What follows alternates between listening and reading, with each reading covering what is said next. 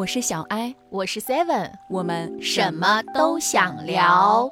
这里是没有名字。今天感觉整个人的状态哦，都是那种没精神，熬夜睡觉没睡好。昨天晚上几点睡的？哇，我看时间的时候都快五点了，这么夸张？昨天晚上咱俩打完电话，差不多是十二点多，然后我就马上上床闭眼睡觉。你就睡觉了吗？睡着了？差不多在一点钟的时候就睡着了哦，我是入眠失败了。一点多的时候想说，那我把八卦公众号看完，该放手机睡觉了。其实我也有点累了，但不知道为什么就是睡不好，老是迷迷糊糊的，就想说，那我再看一下手机，就又拿起手机给刷起了抖音。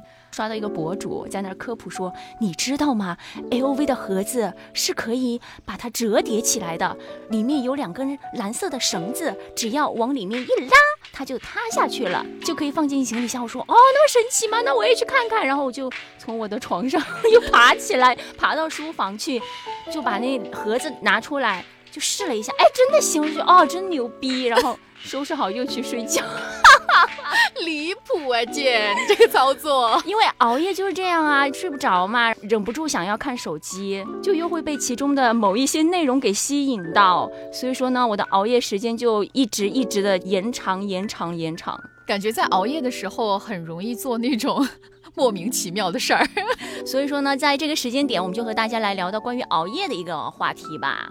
对于你来说，熬夜的话，一般指的是几点？我觉得应该是在十二点钟以后就算熬夜了。十二点以后，啊对。哎，你是年轻人啊，你应该说两点之后才算熬夜吧？你是不是对年轻人有误解？你不知道现在的年轻人都很养生吗？那你就泡枸杞。那你应该九点、十点的时候就该睡觉了呀。哎，我是有这么尝试过的，但实在是太早了，睡不着。我记得有一次我八点多就睡了，结果十一点就醒了，就半夜又醒了。我个人是觉得一两点的时候才算熬夜吧，一两点的时候就已经是熬大夜了吧，姐？应该是四五点的时候算是熬大夜、熬通宵了吧？四五点的时候是该起床了吧？真的，鸡都开始叫了。对呀，我熬夜哈，如果熬到五六点的时候，我就能听到那个外面好像有鸡叫，也不知道为什么城市会有鸡叫了啊。会会有，前几天的时候有朋友嘛就说，就感觉你。脸又蜡黄，皮肤又很垮，还有黑眼圈，就各种攻击我，就说这就是你长期熬夜导致的呀。我就想说有这样吗？因为我自己发现不了哎。我现在看你的话，我倒是觉得和你平时没有什么太大的差别。那就说明我一年四季都是这样垮着的吗？因为我天天都在熬夜呀。但是我没有觉得你的脸看着很垮耶，你只是说可能说有一点蜡黄，呃，这个。熬夜真的会，无论是面貌还是身体嘛，都会带来一些变化吧。呃，反正我自己来说的话，我是感觉特别明显的在熬夜以后，因为像我平时的话，其实睡眠的话还是比较好，而且呢，睡眠的时间也很长，基本上是在八到九个小时。前段时间呢，我就是因为我不是踏进了那个电商圈嘛，就导致我的那个生物钟特别的混乱，然后又开始熬夜，回到家差不多收拾完了就是一两点了。就那段时间，我很明显的发现，一个是我脸上的胶原蛋白在快速的流失，比如说像我的法令纹越来越深了，黑眼圈越来越重了，包括我的苹果肌都有下垂的那种感觉。第二个呢，就是我本身是一个过敏体质嘛，所以说我的那个过敏反应就很强烈，像我的脸上啊就。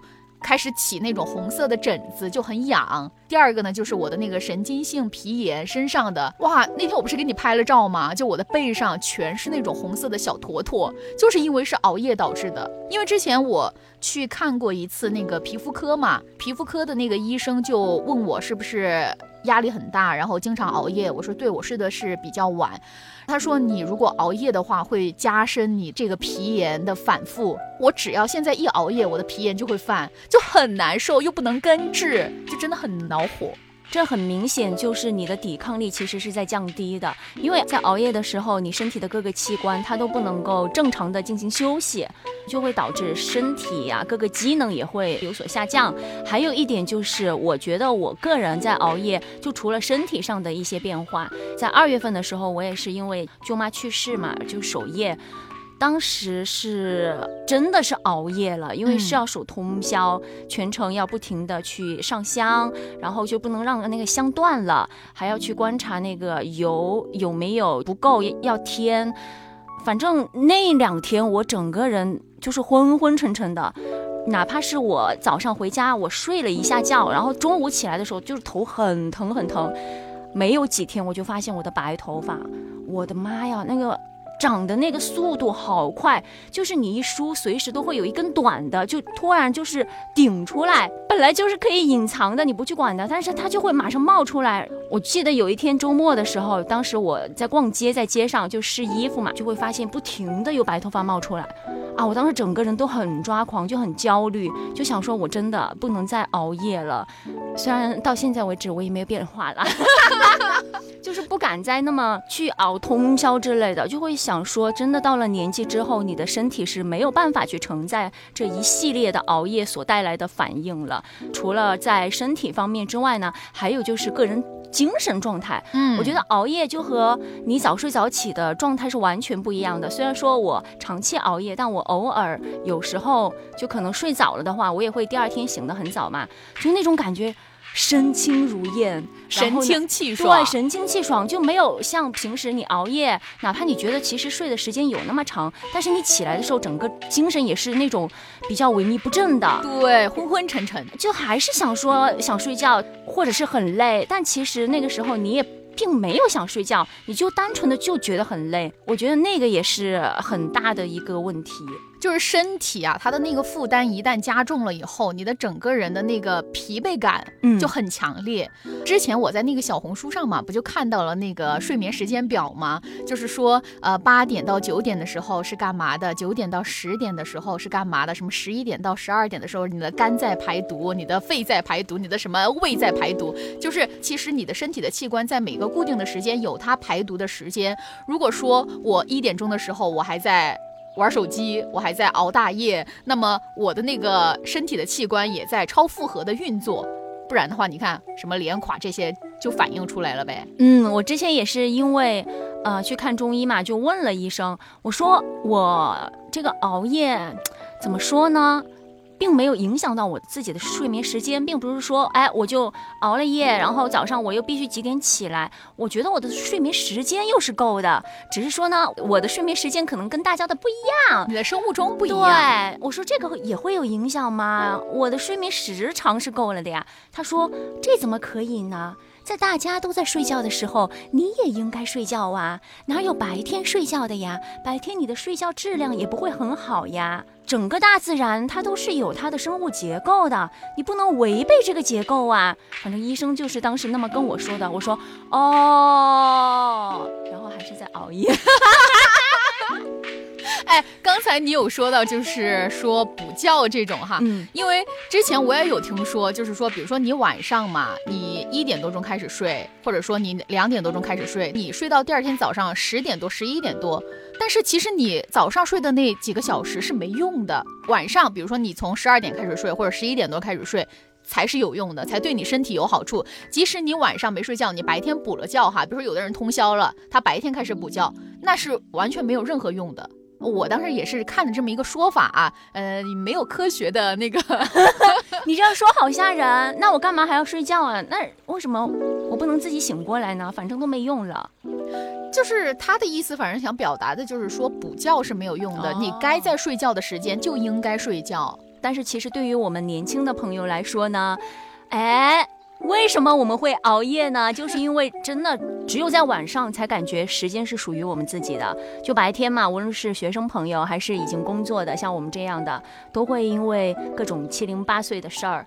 整个白天就这么结束了，整个人在不停的运作嘛，对，就没有自己休息的时间，就只有到了晚上，你整个人就洗漱好了，整个人放松下来了，才会觉得说，啊，终于到了我的时间了，我可以做一些我想做的事情了。但是呢，这个时候一看手表，嗯，十点十一点了，怎么办呢？那就只能熬夜了呀。对呀，所以说其实像我们为什么会熬夜哈，就是刚刚你说到的这种主动的去熬夜，因为白天你的整个神经都是绷得紧紧的，然后整个人也是在不停的运作，没有那种休息放松下来的时间。但是到了晚上以后，你只有在那几个小时你是真正的放松下来的，那就希望能够做一做自己想做的事儿，比如说啊看会儿剧呀，看会儿小说呀之类的哈。但是我觉得除了刚才我们说的有自己的时时间以外，还有就是被迫熬夜，就是比如说你在晚上的时候，嗯，公司找你加班，我觉得这个是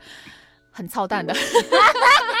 这个是没办法嘛，就跨入电商的那十几天，真的是很恼火耶。就回到家之后，已经十一点了吧？对，因为当时我们那个直播的时间是在晚上的八点半到十点半。回到家，回到家之后就收拾完了之后呢，你还要做你白天没有做完的事儿，比如说像 Seven 要剪视频，然后我还要剪音频，这样搞下来真的就没办法。对，弄完的时候差不多，我记得有一天我剪视频的那一天。我剪完的时候就已经到一点了，然后我还没有洗头，也没有洗漱，还没有收拾。是哦，你跟我是相反啊，我是回到家我要把自己捯饬好了，我才能整个人放松下来去弄。不然的话，如果说我先像你这样直接工作的话，我会很焦虑，我会想说，那我待会儿还要洗澡、洗头发，又很长的时间才会干，那我为什么就不提前的把它弄好，然后呢，剪的时候等它慢慢的去干呢？我会这样想哎。哦，这还是生活习惯的问题，因为我是那种必须要把工作做完了以后，我才能把自己收拾好，直接躺在床上就去休息了。我不能说我洗完了以后收拾干净了，我还要继续工作，我真的很难受哎，想着真的，我觉得那段时间太卡了。就会有一种那种焦虑感，对。然后呢，就你弄完之后，你更没有自己的时间了。如果说我再刷一下手机，刷一下抖音，想要说放松一下、娱乐一下，看看今天有什么热点啊，那就可能真的是五六点才能睡着了。就是我今天看了一个热搜，上面说的就是。呃，如果你熬夜了以后，你的那种精神压力不是很大嘛？然后就会反映到你的胃上，就你的胃会难受。你的意思就是说我前段时间胃不好，还是因为压力大了吗？就可能是你的那个心理压力啊，包括你的精神状态呀，太焦虑了，所以说你的胃才难受。刚才我们说到了，我在熬夜的时候，我会刷一下抖音，特别是喜欢看那种有时候刷到了什么日本的悬疑剧呀、韩国的悬疑剧呀，就停不下来，一会儿就一个小时就过去了。大晚上的你刷那种，你不会觉得有点可怕吗，姐？这个男的叫小明，这个女的叫小美。美哦，就看看看，好好看，好好看。有一段时间我是喜欢看吃的，就吃播。嗯，哦，晚上吃那个火锅烧烤，哎，我的妈呀，又又开始饿，就更睡不着了。哎，那你看吃播以后，你不会起来煮夜宵吗？我有时候会起来点外卖。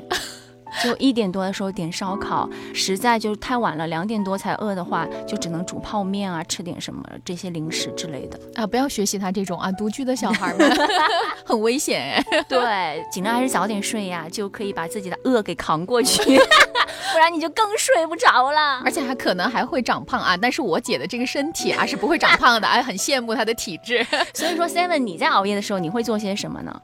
我在熬夜的时候，如果是我自己主动熬夜的话，第一个就是你刚刚说的嘛，玩手机，就是刷那些短视频。而且我发现刷短视频吧。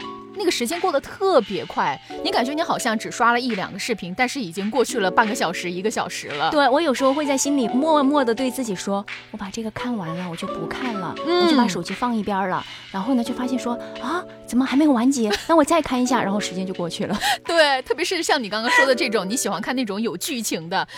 一集看完还有下一集，哇，真的这样我的那个时间就是在不停的流逝。刚刚说到的就是玩手机以外，我还会就是看小说。比如说我在某一段时间我找到了一本我特别爱的小说，哇塞，天呐，我真的会疯的。如果我在睡觉之前点开了这一本小说，那么我可能就会看到早上的六七点。嗯，你看到早上六七点的概念是已经把那本书看完了吗？不。你知道吗？我是在看的那个过程当中，就在告诉自己不要再看了，就该睡觉了，不然明天要工作，你起不来怎么办？但是又会忍不住想看接下来的剧情是怎么样的一个情况，就看看看，看到差不多五六点的时候，我就说真的不行了，然后我就会把手机马上放下，就开始睡觉，睡到差不多八点。九点的时候，我的闹钟一醒，哇，整个人像要死了一样。被掏空，对不对？对就真的很难受。因为我有一段时间很喜欢追剧，好像是在十二月的时候，那时候。初恋当时出了那个电视剧嘛，那部日剧，我不知道为什么我会有一种我一定要第一个看完的那种，我有时候会有那种胜负欲在里面。你这个胜负欲的点有点奇怪，奇怪。就那天花了通宵把那八集看完了，就到早上六点我看完了啊，看完了好爽，然后睡觉。哎，主要是你想，你早上的时候，比如说你看完了以后嘛，其实你的心理负担没有那么重，因为你到中午的时候这一段时间你是可以睡觉的。但是我不行，就是九点钟以后就得起来了，所以说整个人的那种压力就很大。我跟你说，就我当时是在做你的那个工作的时候，我是怎样的一个状态？我是九点五十有一个闹钟，十点五十有一个闹钟，十一点五十有一个闹钟。我的妈呀！我是这样弄的，那这个睡眠质量可真的是有点差吧？太差了，但是也没办法，因为总觉得说我要抓紧时间休息一下。哎，你这个就是什么？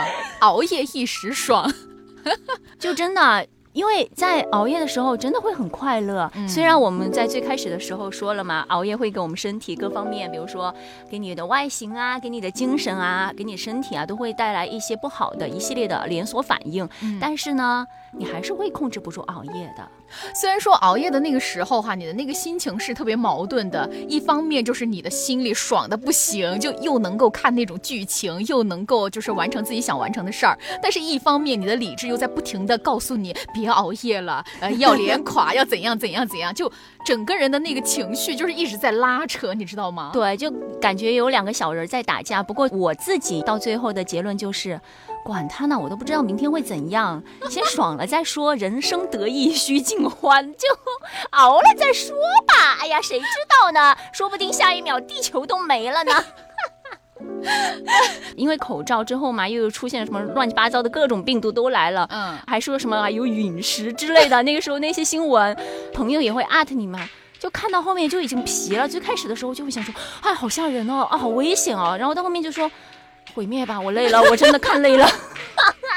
毁灭吧，我已经无所谓了，我已经麻木了。爱 怎么样就怎么样吧。哎呀，我我先爽了再说。对，虽然说熬夜的时候哈，确实很爽。但是也会有，就是希望自己能够早点睡觉的这样一个情况，因为毕竟就是健康还是第一位嘛。对。那在你每次就是睡不着的时候，比如说感觉有点失眠的时候，你会尝试过什么快速入睡的小技巧吗？那我的技巧可多去了。那些网友啊，在那个知乎上面乱出馊主意的那些网友，真的，我觉得可以马上把他们人肉出来，就说让我去听白噪音。我听过那种就是场景的嘛，比如说就是雷声啊。雨声啊之类的，还有风声、雷声，应该睡不着吧？但是它那种雷声就会让你有一种很安稳的感觉，我也不知道为什么，就是听着会有一点觉得说很平静了。但是呢，我会被他吸引走啊，就想说啊，待会儿他还要打雷，就就就会被他带走。还要听郭德纲的相声，郭德纲的相声应该会越听越兴奋吧？像你这种这么容易被引走的人，对我就是越听越兴奋，然后到后面就骂骂咧咧的。但是我相信还是真的有朋友听那种碎碎念，就听有一个人在你耳边一直说话，他就会容易睡着。反正我是没办法实施的。后面抖音上也会有很多的那种助眠的那种直播，我不知道大家有没有刷到过。我有刷到过，就是有一个男的，类似道士那种吧，他扎着一个长头发，然后穿着那种道士服，坐在那个画面中间，前面有一个大的那种，类似于我不知道是鼓吗什么东西，就当就这样敲，然后就他那个声音第一声会很重，然后后面的那个音嘛就会慢慢的慢慢绵延出来，但是我觉得那个声音真的很难入眠哎，就像有人在提醒你，当一点。当两点那种，我就想说，真的有人就是看那个助眠成功了吗？你刚刚说的这个的时候，让我想起了《人间唢呐》李佳琦，真的就很恐怖哎！你说这怎么可能睡得着嘛？这种我是理解不了。但是那个直播好像人气还有点高，还有就是有些男女主播就故意压低嗓子在那说。欢迎来到直播间，我会让您立刻入睡。就是就是类似这种，哎，我觉得这样听你说一下，我觉得这可能就是你说的那种碎碎念吧。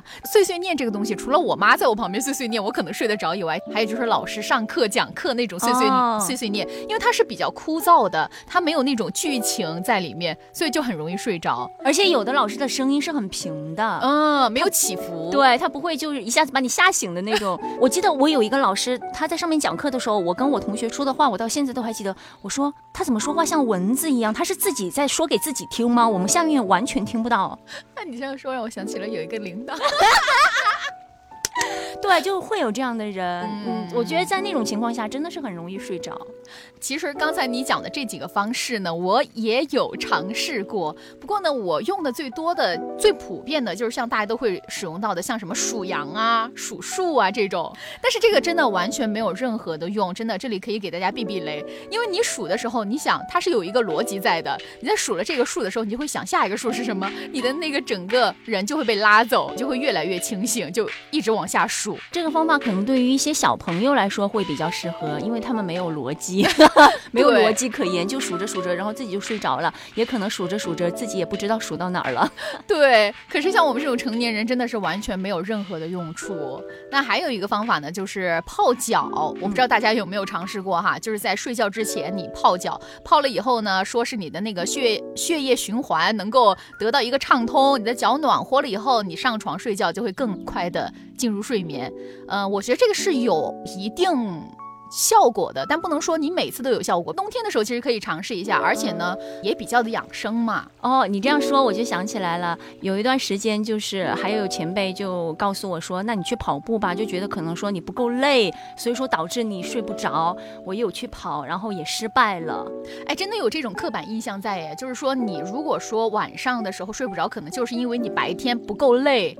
但是我觉得白天累到不行的时候，反而躺在床上的那一个瞬间就很清醒，对你又睡不着了，嗯，就很奇怪。除了这些之外呢，还有就是看书哦。对我只试过一次，就看到那个《西厢记》，而且是那种文言文的，因为完全看不懂，就每个字儿我都认识，合在一起我不知道他在讲什么。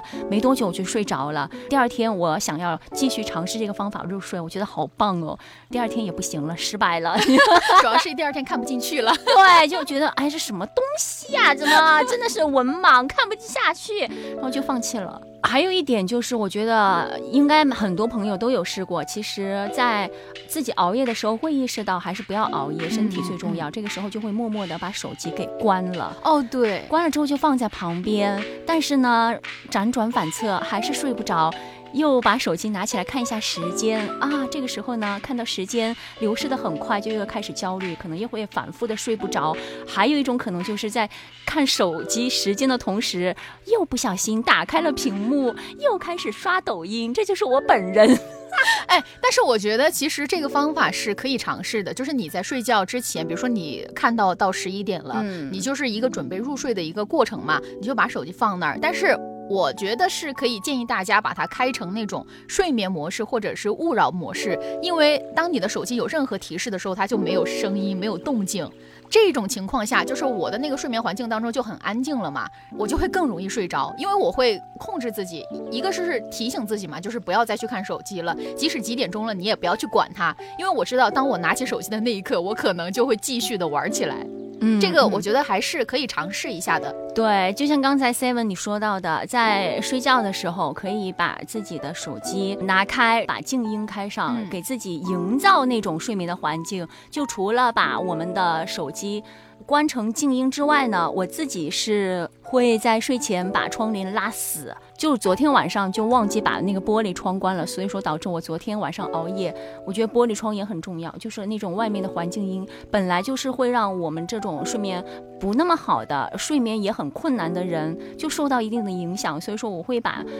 整个空间的那个声音，尽量的把它排斥在外，就门要关好，然后窗户也关好，窗帘也要拉好。睡觉之前也一定要把我的小便，就把我的尿要完整的排出去。我经常会遇到那种状况，我已经感觉我整个人都已经往下沉了，我已经马上要开始睡着了，我的尿意又来了。哦，就起夜嘛。对，然后我就又开始。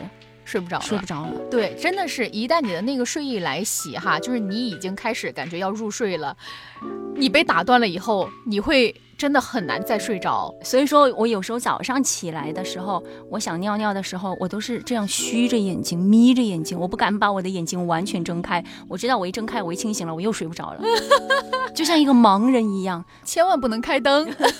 对，开灯是万万不能开灯的。我情愿被撞一下，我都不能开灯。哎，看来大家真的都干过这个事儿啊！因为像你刚才说到的嘛，一个是绝对的安静，然后就是绝对的黑，就是你必须要把所有的光线全部都给弄没。我觉得是很好的一个就是方法，因为像我自己的话，我也是有这个要求的。但是我就不理解我妹，她是怎么能够在就是特别吵闹的环境下睡着的？因为之前我有和她一起睡过觉嘛，她在睡觉的时候，她第一她的那个手机就是开的那种震动，而且你知道吗？她开震动。还是因为被我说了很多次，就是我和她睡觉的时候，不是她那个手机一直在响嘛？以前她是直接震动都没开，直接开的声音就一直在滴滴滴滴滴滴滴滴滴。我的妈呀，我真的差点就是想起来捶他，因为我有的时候早上起来会有一点那种起床气，就是如果没睡好的话，我就跟他说了很多次，我说你能不能把手机调成那个震动？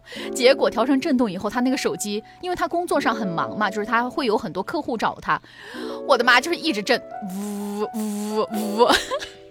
从此以后，我再也不和他睡觉了。我说，呃，即使再晚，我说我回家了，拜拜。对，有的朋友我是很羡慕了，像我妹，她的睡眠也很好。嗯，就有时候她上床了之后，她也会玩手机的，比如说逛一下淘宝之类的。他可能看着看着，他自己就睡着了。和我妈一样，像我这种本来就入睡很困难，然后睡眠质量也不高的人，我其实是很羡慕能够有一个好睡眠的朋友的。所以说呢，如果说正在听节目的各位朋友，你其实睡眠是挺好的，那我觉得说尽量就不要熬夜了。对，就要保持你这个。良好的习惯，让他身体顺其自然的该休息就去休息了吧。那今天呢，和大家讲到了这个熬夜的话题呢，也是因为三月二十一号嘛，是我们的世界睡眠日。那世界睡眠日呢，它其实最开始的一个目的，就是为了引起我们对睡眠重要性，还有睡眠质量的一个关注，提醒我们要关注我们的睡眠健康以及质量。因为像现在很多年轻人，他其实都有那个睡眠困难，或者说是失眠的这样一个情。况一个困扰在，虽然说是熬夜一时爽哈，一直熬夜一直爽，但是对于我们身体的一个负担也是很大的。特别是呃，像之前我有在网上看到说，就是失眠它是体现了我们身体潜在的某种疾病的外在表现形式之一。嗯，比如说你以前的时候你睡眠特别好，但是在这段时间你就开始失眠了，那就说明可能是你的身体出现了问题。所以大家就一定要引起重视，而且呢，一定一定要少熬夜。那希望正在听节目的各位朋友呢，能够每天都有一个很好的睡眠吧。希望大家的睡眠质量呢都能够是优。优加，优加一，神经病吧我们。伴随着我们今天的节目，在这儿也是祝大家晚安，好梦，好梦，拜拜，拜拜。